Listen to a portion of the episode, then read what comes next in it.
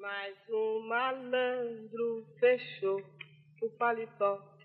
Eu tive dó. Eu tive dó. Quatro velas acesas em cima de uma mesa. Uma subscrição para ser enterrado. Morreu malvadeza Durão, valente, mas muito considerado. Mas um malandro fechou o paletó, eu tive dó, eu tive dó. Quatro velas acesas em cima de uma mesa, uma subscrição para ser.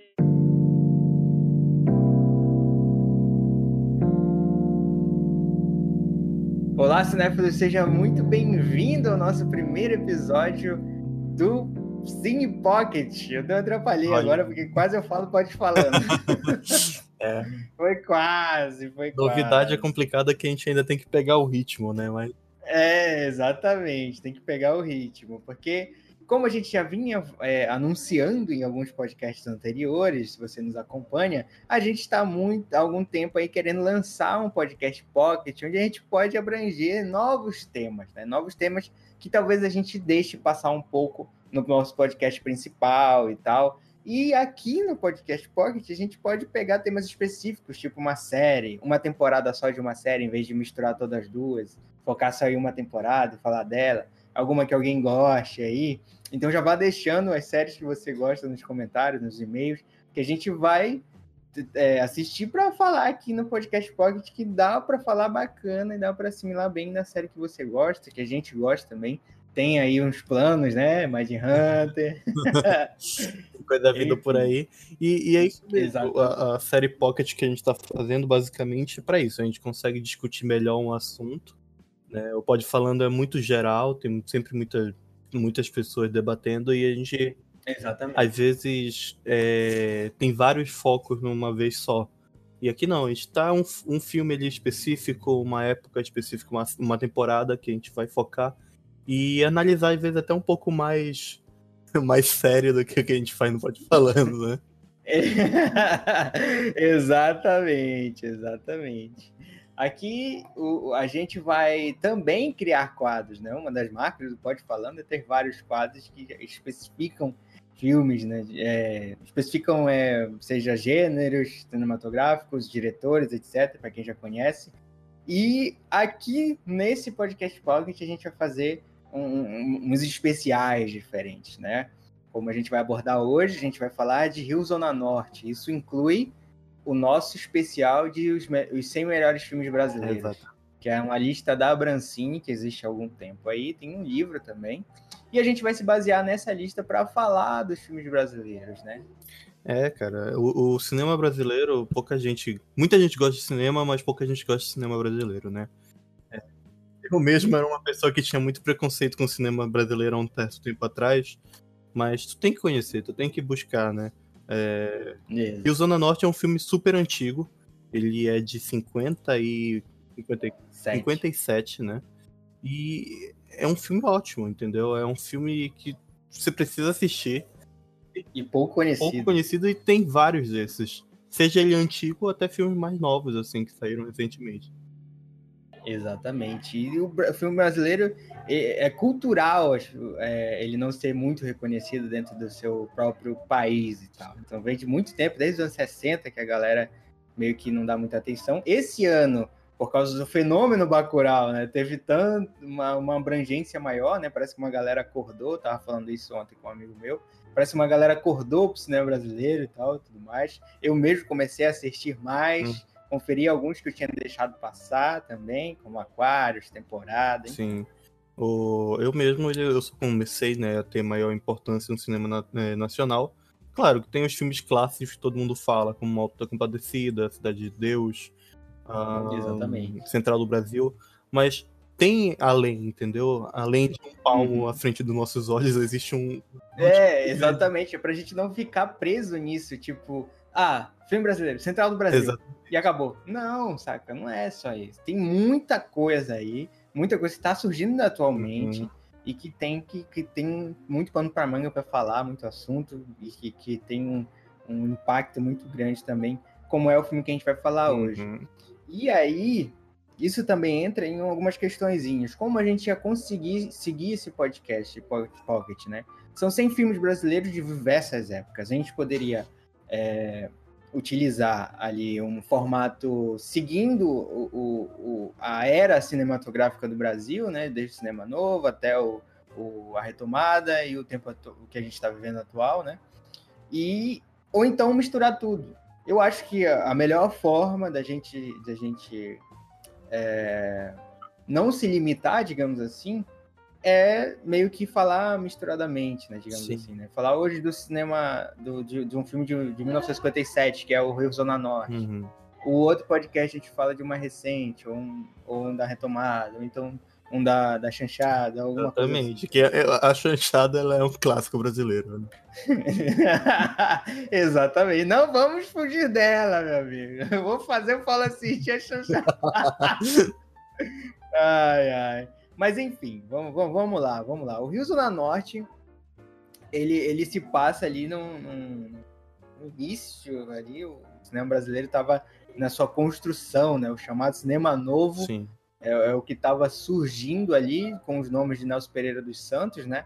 Que já tinha lançado o Rio 40 Graus, que acho que marca o início do, do, do cinema novo no Brasil. Com certeza. O o Rio 40 Graus ele tem, ele é até um pouco mais conhecido que o Rio Zona Norte pelo fato de milhares de mídias fazerem essa mesma temática. Então o nome é atrativo, Uhum. né?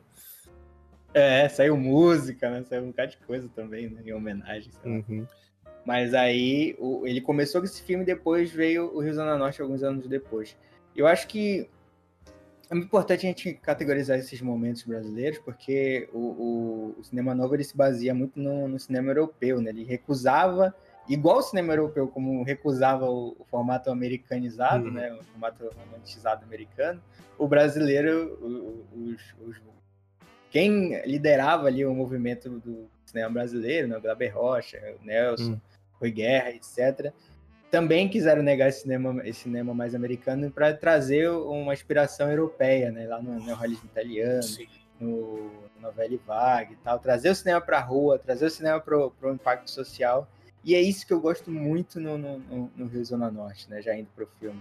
Que ele, que ele mostra essa realidade brasileira, creio, creio, da época, pelo menos, que a gente ainda vive até hoje. É, exatamente. Eu, eu acho interessante dos filmes brasileiros, assim, que a gente consegue observar desde o Rio Zona Norte, é que ele realmente ele tem essa busca por algo a mais do que só entretenimento, né? Se vê que o cinema, como você falou, o cinema americano ele é muito, muito romantizado, é muito apaixonado. A express- Eu acho que foi o até o de novo retomando o Arthur Tuoto, né? Que ele fala que, É, que o cinema americano ele, ele, ele é apaixonado demais. As expressões são muito fortes, né? E não passam mais do que só aquilo. Os cinemas europeus e o brasileiro não, ele tem um sentimento de que poderia ser qualquer pessoa daquela época, mas está sendo representado por um personagem. No caso aqui, que é o espírito de luz, né? Espírito da luz. Pois é, mano. E, e aí ele, ele, ele estabelece o, o clima central do filme a partir de um ponto de vista, né? Que é o ponto de vista lá do personagem do, do Grande Otelo. Sim, E, e aí que a gente vai entrando na trama com um, personagem que sofreu um acidente. Isso que eu acho interessante. O, o, o, filme é todo baseado em flashbacks, né? A maior parte do filme, da trama em si, é a partir de a flashbacks. história ela é contada através de flashback, né? Exatamente, exatamente. O, o personagem do Grande Otelo, ele sofre um acidente, ele cai de um trem e a partir disso ele começa, tem umas cenas que ele, ele tá começando a ser socorrido, Uhum. né? E acho que ele começa a ter umas alucinações do passado dele, né? Ele começa a relembrar ali nos últimos momentos de vida, tipo aquele, ah, no seu último momento de vida, sua vida vai passar diante dos seus É olhos. exatamente né? isso Tipo que acontece, né? Ele, ele retoma toda. é, não toda, né? Mas grande parte do- dos últimos dias, meses dele que ele passou. Toda a busca, porque ele, o sonho dele, que era de ser sambista e ser um Uhum. compositor e gra- gravar com a Ângela Maria. É, então, o filme debate muito isso, né? Desde um o, o espírito, né? Ele é um, um cara muito humilde. Ele é uma Uhum. pessoa, aquela pessoa simples que tá ali vivendo a vidinha dele, tem o sonho dele de montar a tendinha, né? Na frente de casa com o compadre. Isso é muito bonito de ver a, a construção do personagem dele. E ele é a pessoa simples que tá ali, que pode ser enganada por qualquer pessoa e, e é enganada durante o filme, mas conta essa, esse, esse início de ascensão, né? Essa, deixa eu ver se eu coloco em melhores palavras. A, o filme conta, através de- do flashback enquanto ele está sendo socorrido, a partir do início dessa, dessa caminhada que ele quase chega ali no ápice que ele queria. É. É basicamente isso. O, o, ele, ele é um personagem muito ingênuo, né? A, a ingenuidade dele é, é tão grande que, que acaba que as pessoas percebem esse tipo de ingenuidade, né? Ele é um cara tímido e tal. e- e- Ele chega, ele tem um meio, ele é meio encolhido, né? Quando ele vai falar com as pessoas, assim, ele tem uma personalidade meio Totalmente. encolhida. Ele fala totalmente encolhido, assim, com Exatamente. personagens que são mais ricos, assim, tem poder. Uhum. Quando ele tá na, na- quando ele chega lá na casa, né, ele fica meio desconfiado, assim, até que ele vai embora. né? Uhum. E isso caracteriza muito esse personagem. E também ele é, é- é onde ele solta. é, aí tu percebe o quanto ele ama o samba, né? A, o grande ali a subtrama ali tem é, carregar, é muito carregada no samba em si, Hum. né? Porque o sonho dele é ser um sambista e ele tá ali tentando chegar naquilo, tentando alcançar esse grande sonho, mas aí tem algumas coisas que vão impedindo ele no, no, no- caminho. E essa, principalmente essa passada de perna que, que ele é levado, né? Uhum. que, que enganam ele.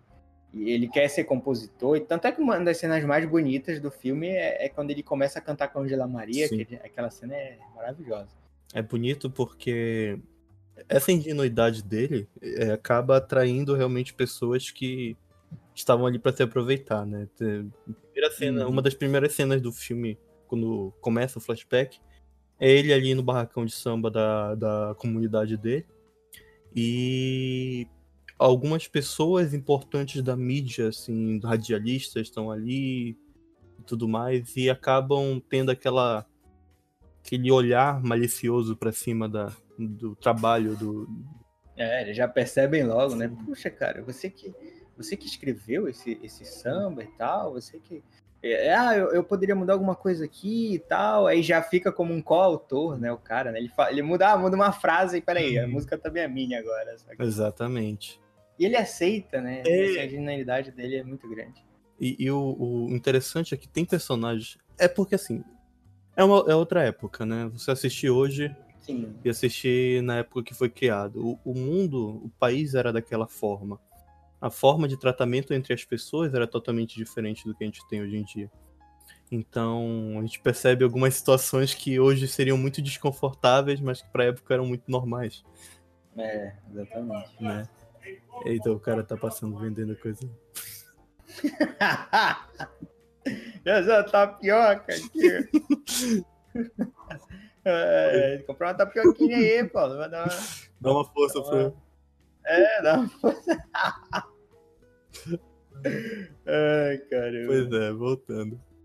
O, o legal de tudo isso é porque no, no final, né, quando as coisas vão acontecendo e acontece muito desastre, o filho dele morre e, e ele é enganado um pouco antes do filho dele, né? O cara rouba a música dele, força Sim. ele a escrever um documento dizendo que ele não tem nada a ver com a composição. Caramba. cara. E ele é ingênuo, né? Ele não sabe o que tá acontecendo. É, Ele é puro o suficiente pra não entender o que tá acontecendo e assina e tudo mais. E quando ele chega em casa, acontece toda uma situação, ah, matam o filho dele na própria frente. E no dia seguinte, o mesmo cara, né, vai até o local onde ele tava. E ele tava compondo um sambinha e tudo mais pro filho dele. E o cara já vem com aquela, aquela situação, aquela malícia, aquela malícia pra cima dele. E é uma cena muito bonita. chegando de mansinho. Que ele sobe a É. voz e fala: Não, não, esse samba aqui é só meu, entendeu? Exatamente. Acho que é a cena mais forte dele, assim, que, que demonstra uma, um ponto de mudança, né? Ele teve, sofreu uma tragédiazinha, hum. né? Acho, ali, acho que ali também o Nelson quis...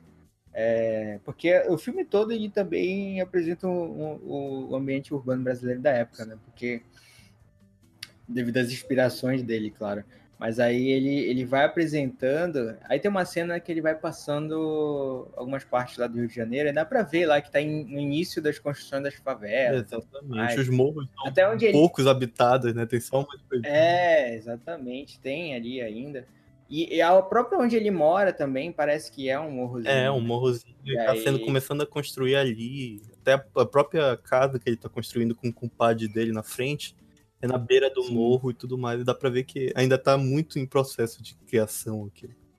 Exatamente. E é esse tipo de realismo que ele quer demonstrar na tela, né? Ele, ele vem mostrando tanto a, o crescimento ali no, na marginalidade, né? E a luta de classes também, né, cara? Porque ele é, vem de um ambiente pobre, pobre com um sonho muito elevado, né? Com um sonho alto, né? E, e, e chega lá e tem toda essa esse impacto, né? Uhum. De, de, de, essa, esse choque de realidade, digamos assim, de tipo, não é tão fácil assim, né? Exatamente. É, esse filme ele é muito simbólico, né? Uh, tudo é muito é muito inicial nele, né? A filmagem é muito inicial, as coisas são muito experimentais, mas ela, ele é muito simbólico, porque uhum. tecnologia, né? Na época então as pessoas tinham que ser, querendo ou não, ser mais criativas na forma de expressar as imagens. Eu acho, acho interessante que antigamente as, os créditos eram na, bem no início do filme, né? Sim. Que era para dar o, o, devido valor às pessoas que trabalhavam, porque era um trabalho. E hoje Porra. já é difícil fazer um filme. Naquela Imagina ficar numa sala de edição, cortando película, montando, porque os próprios diretores às vezes montavam. Eles montavam tanto os deles quanto de outros para ganhar uma grana extra. Né? Então, é, é, é, era um negócio ali que não era fácil. Era uma máquina gigante e tal. O cara cortava na marra, assim, assistia, voltava. É, é tinha que ter que tomar cuidado, né? O negócio todo, totalmente inflável. Todo inflamado. É, eu falei inflável, né? eu falei inflável, caralho. É inflamável, como o Paulo falou. Tóxico também, né? Como tu falou. Então, é, é complicado. E aí ele tem que, tem que, tem que é, economizar da maneira que pode, né? A, a dificuldade era tremenda. Tanto é que é, filmar na rua se tornou tanto um estilo quanto uma vantagem, né? Porque os caras usavam a luz natural ali no Sim. cinema novo. Né? Então era tanto ali, ah, tal, nossa estética, né? nossa nosso novo estilo de filmar e tal. Com certeza, com certeza era, mas também é uma vantagem de você aproveitar a luz do sol e tal, a luz natural, para iluminar o seu filme e tal, porque, enfim, né, a, a, na época a questão iluminação era difícil. Só para quem tinha muito dinheiro que iluminava muito bem. Se hoje já é caro o negócio de iluminação, mano. Porra, nem, nem me fale. A gente é levado para um. Tem várias. Assim. Uh antigamente a gente tem tipo os filmes antigos e tal, preto e branco, eles proporcionavam grandes imagens, né, digamos assim. Uhum. Tem, tem várias cenas lá que são muito muito bonitas mesmo. Tipo, e às vezes se tu vai assistir um filme colorido, tu sente uma diferençazinha, né? Se tu é acostumado a assistir filme preto e branco e tal, uhum. Tu vai para um filme colorido, tu consegue ter um tipo um impactozinho que talvez as pessoas antigamente tinham. Mas o, o filme preto e branco, ele tem um, um, uma certa beleza em si, né? Por exemplo, a, a, a, a cena... Não, é, não, não é a cena final, mas é uma das cenas finais que ele tá no trem, uhum. né? Que ele começa a tocar no trem, né? Ele começa a cantar no trem. E esse é basicamente o último momento de vida dele. Né? Sim. Né? Ele começa a escrever, né? Ele timidamente ele fala porque primeiro ele, ele, é aquele momento de revolta dele, né? Quando ele apresenta a música para Angela Maria uhum. e ela aceita, né? Então as coisas começam a mudar e até é engraçado tem um ponto de virada. Exatamente, é engraçado porque tu começa a ficar feliz porque tá tendo um ponto de virada na, na história Caramba, vai mudar, as coisas vão mudar. Mas ao vai- mesmo tempo tu te lembra que ele tá ali, no... sofreu um acidente, entendeu? E, e o filme não te Uhum. conta o que aconteceu pra sofrer o acidente. Inclusive, até o final não te conta como foi o acidente. Né? Te dá a ideia. É, né, eu achei, achei que alguém ia derru- é, empurrar ele, Sim. né? Mas acho que ele não, não se sabe como ele caiu, né, direito. Exatamente. Então ele, ele começa. Ela, ela fala pra ele, né? Ah, me traz aqui na próxima vez com os arranjos de piano e tudo mais que a gente vai gravar essa música. Aí ele fica todo feliz, aí já vem um outro cara com malícia pra cima dele, né? Ah, você sabe escrever música? É, Eu sou eu tenho um amigo que sabe escrever. Aí ele começa a falar, não, é, não precisa que eu vou me virar com isso, porque dessa vez eu tenho um amigo. olha, E é engraçado que nesse momento, tipo, é complicado, porque é o personagem do Paulo Goulart, esse amigo, né? O Moacir. uhum. Então, ele aparece desde o primeiro, do- da primeira parte do filme. E tu Uhum. vai achando que ele vai enganar toda hora, né? É, tem uma malícia meio Vitor. A gente sempre pensa que é mais um, né, que vai... Ele tem uma malícia meio baroniana, eu gosto de, Uhum. gosto de falar assim, porque. Caramba, que chique. É, ele. Com certeza esse personagem é o Lord Byron, Charles. Esse pessoal. Tem muito cara. Pode crer. Aí, tipo, ele tem essa, esse, esse olhar de malícia, esse, esse. Mas ao mesmo tempo, tu vai começando a quebrar esse estereótipo até que no momento que ele vai em busca da ajuda desse Moacir, o Moacir tá lá e ajuda ele, entendeu? Ele só fala assim, ah, volta aqui amanhã que a gente vai escrever essa música, que ele tá no meio de amigos. Uhum. Aí eis que o espírito vai então pra casa, né? Ele entra no, no vagão do trem, fica ali, sozinho. Chega mais um pessoal falando, amigos entrando no, no, no, no trem falando sobre samba também, né? De escola de samba. E parece que aquela chama dele vai, vai inflamando. Vai acendendo. né? É, e ele fica no cantinho com um papelzinho escrevendo ali. Do nada ele começa a cantarolar. Aí acontece um caos de que quem tá acostumado com o transporte público, né? Não é. E tá acostumado aí com o Coraci, Senda. Não, Senda não. O Coraci é o Mirante Barroso. Pegar. O clássico não é esse ônibus que vai sair, é o próximo. É. E justamente fica essa- esse momento que ele vai pra porta do trem, né? Que, que realmente ia e ele Aham. fica ali cantarolando a musiquinha que ele tava compondo ali mesmo. E a parte final justamente é isso. É esse momento dele lembrando desse último momento dele ali na porta do ônibus cantando. O pessoal começa a comprar a ideia dele de cantar e já vai se alegrando também junto com ele. Até o momento que acaba, né?